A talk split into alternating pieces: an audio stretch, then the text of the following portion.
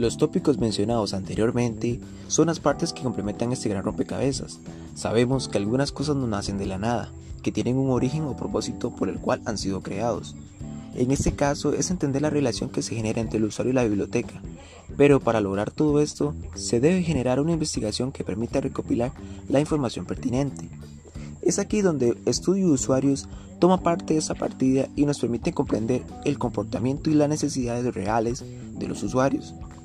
Para ponerlos en contexto histórico con respecto a este tema del estudio de usuarios, alrededor de la década del 40 es cuando la orientación de la biblioteca se regía en base al comportamiento que el bibliotecólogo percibía, entrando los cambios posteriores que generaba el cambio de época.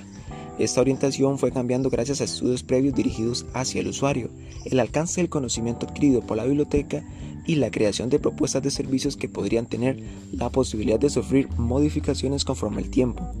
Esto llevó a concluir en que existía un elemento clave por el cual se puede afirmar es el punto de partida clave para las bibliotecas, los usuarios y las distintas tipologías observadas, mismas que ayudaron al hecho de proyectar y crear nuevas propuestas que hoy conocemos como servicios dirigidos a los usuarios.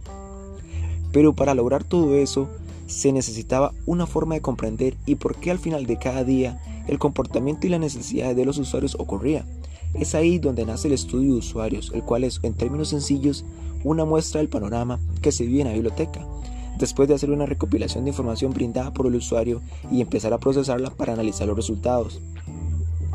Una recolección de información que permite analizar el comportamiento de los usuarios, permitiéndole a la biblioteca proveer servicios que se acomodara a las actividades que se estaban dando y de valorar propiamente a la biblioteca. Era algo así como el hilo de comunicación entre la biblioteca y el usuario. Hay tres aspectos importantes que se destacan en los estudios de usuarios. Necesidades y hábitos, que son las cosas que hace y lo que necesita el usuario. Satisfacción, relacionada al cómo se siente el usuario. El impacto, la influencia sobre el usuario.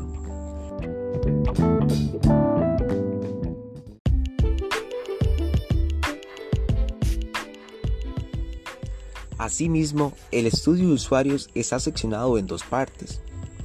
La conducta que genera un usuario con la información. Se estudia el comportamiento y la intención de satisfacer aquella necesidad propia de cada individuo para poder concretar un objetivo. La búsqueda de información reúne al conjunto de aspectos expresados por el usuario, desde el origen de su necesidad y el cómo la satisface valiéndose de cualquier recurso y distintos tópicos donde se formula el alcance conceptual del individuo. Hablemos de aspectos económicos y sociales.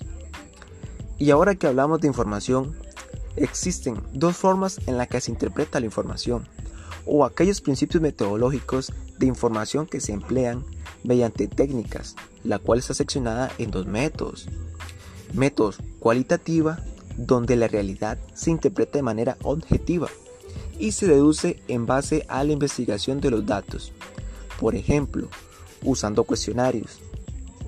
Luego tenemos el método cuantitativo, el cual interpreta a la realidad de manera subjetiva, la cual busca una descripción detallada del contexto del individuo.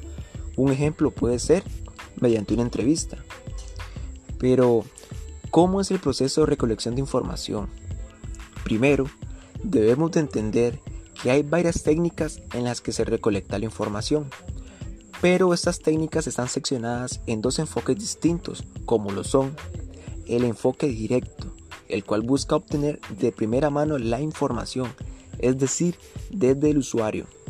Con este enfoque se analizan las características del objeto de estudio para obtener información profunda.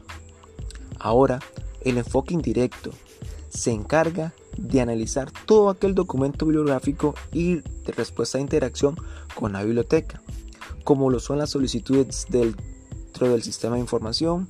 En este caso, no se le consulta al usuario, pero aún así se intenta reconocer aquellos patrones de necesidad, uso y demanda de la información. Esos hábitos son las características que se logran extraer de los documentos.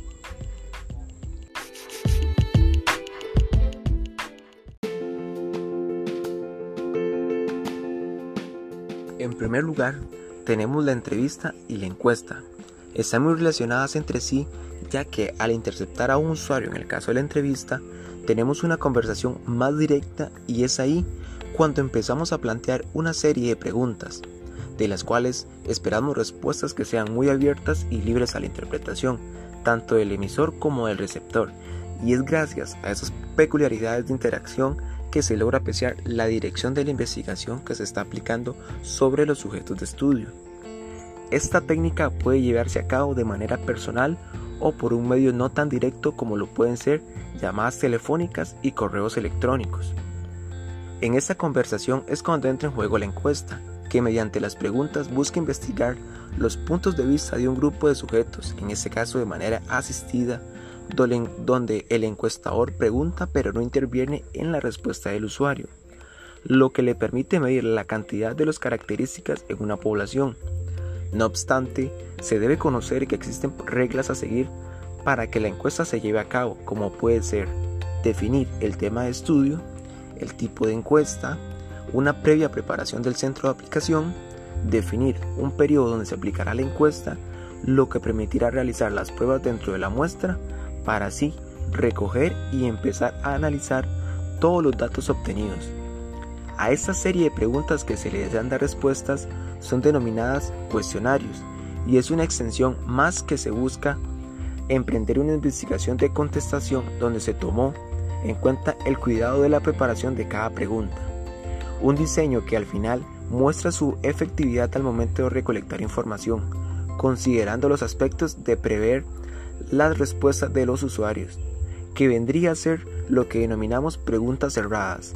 Aunque existen ocasiones en las que no se puede lograr inferir las respuestas, se abre el espacio para que el usuario exprese su respuesta abiertamente y a eso le, denominamos preguntas abiertas. Ahora entramos a definir las técnicas basadas en la observación del contexto que se desarrolla sobre el fenómeno de investigación, aquellos datos que se vuelven imposibles de conseguir mediante otras técnicas como lo puede ser la conducta, y es aquí donde los objetivos de este método de la observación deben de estar muy bien definidos. Encontraremos también el incidente crítico que observa la actividad humana, los patrones que sigue a la evidencia registrada mediante la observación crítica de los problemas prácticos para inferir en análisis predictivos. El siguiente método es el consenso, dividida en subtécnicas como lo es el Delphi y el Focus Group. Dichas técnicas buscan obtener los puntos de vista de distintos expertos en el tema de estudiar colectivos con un desconocimiento de sus necesidades y a la toma de una muestra donde se aplique una entrevista grupal. Todo eso con el fin de acordar los aspectos debatidos por los expertos. Pasamos ahora a la técnica del incidente crítico, donde se busca aplicar unos procedimientos para recoger información y que los resultados permitan solucionar problemas específicos bajo criterios y principios psicológicos.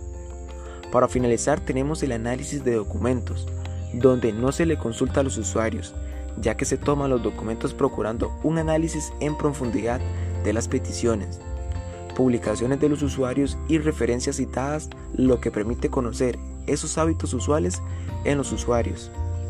Todas esas técnicas de recolección son las que facilitan generar las distintas tipologías de los usuarios, generando una segmentación y orden de los clientes donde se comprenden aquellas variables y atributos propios de cada usuario.